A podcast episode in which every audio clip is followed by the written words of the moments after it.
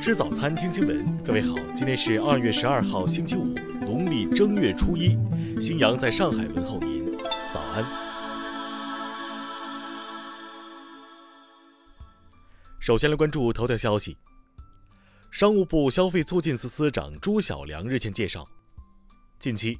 随着疫情防控形势好转，各项保控稳价措施发力，生活必需品供应市场充足，品种丰富。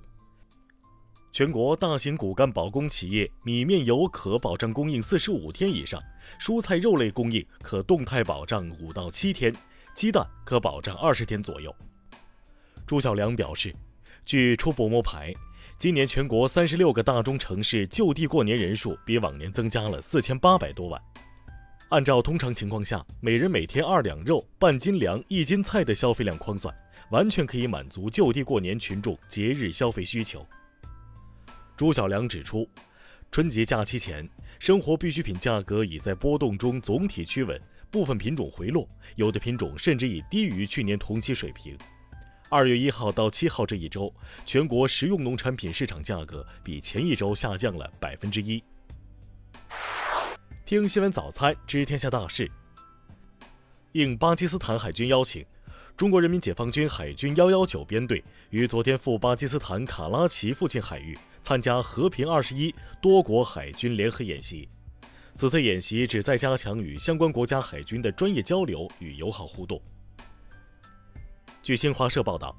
从首都北京到万里边海防，从车站码头到街头巷尾，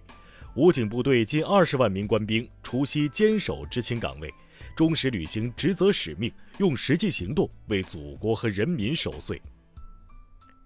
国务院办公厅日前印发《关于加快中医药特色发展的若干政策措施》，提出，我国将用五到十年培育十万名左右中医药骨干人才。水利部消息，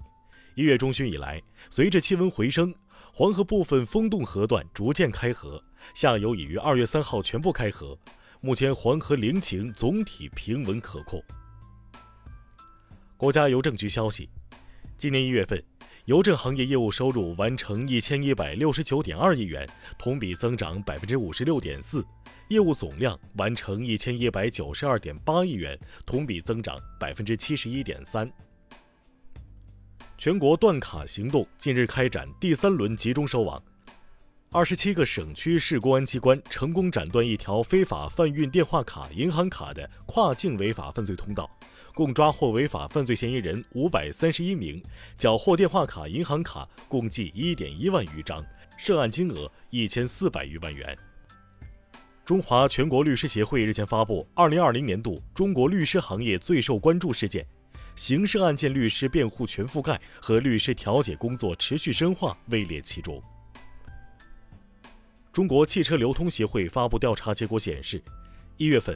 我国汽车经销商综合库存系数为一点五三，同比上升百分之二，环比大幅下降百分之十五，库存水平位于警戒线以上。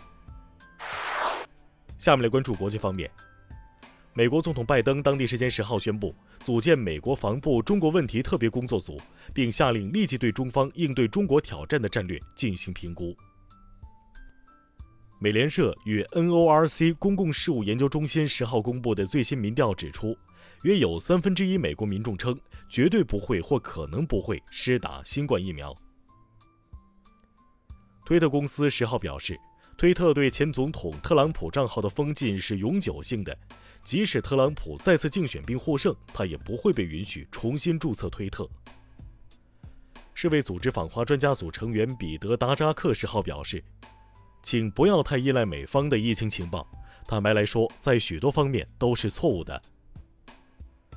据世界气象组织最新通报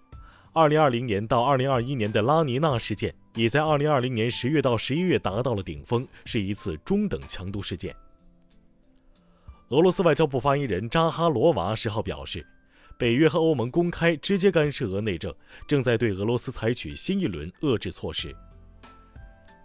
在中国农历牛年春节即将到来之际，日本首相菅义伟通过日本华文媒体《东方新报》《中文导报》等，向在日华侨华人祝贺新春。当地时间十一号凌晨，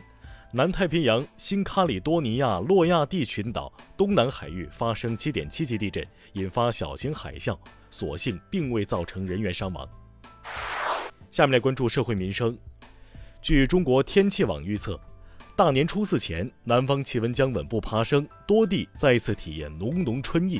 北方地区则是气温多波动，公众需根据气温变化合理调整衣物，谨防感冒。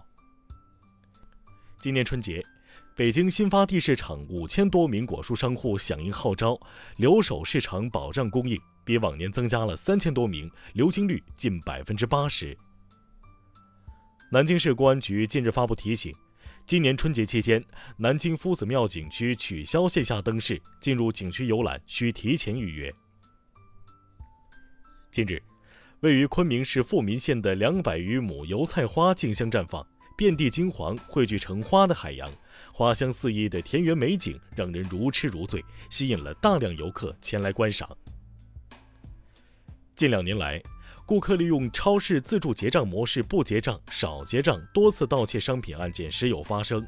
检察官提示：按照法律规定，两年内在超市不扫码拿走商品三次即可构成犯罪，切莫抱有侥幸心理。下面来关注文化体育。马来西亚篮协日前宣布，将退出本月十七号开始的男篮亚预赛。至此，中国男篮同组的对手只剩下日本队。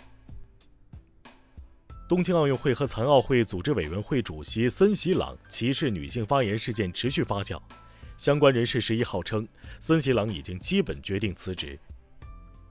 中国广播电视总台即将推出大型文化节目《典籍里的中国》，为广大受众，尤其是年轻受众，提供博览典籍故事、读懂典籍思想、更好认识中华文明博大精深的平台。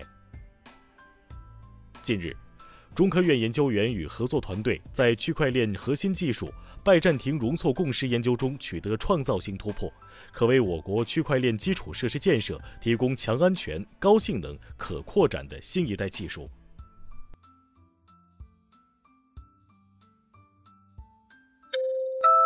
以上就是今天新闻早餐的全部内容。如果您觉得节目不错，请点击再看按钮。咱们明天不见不散。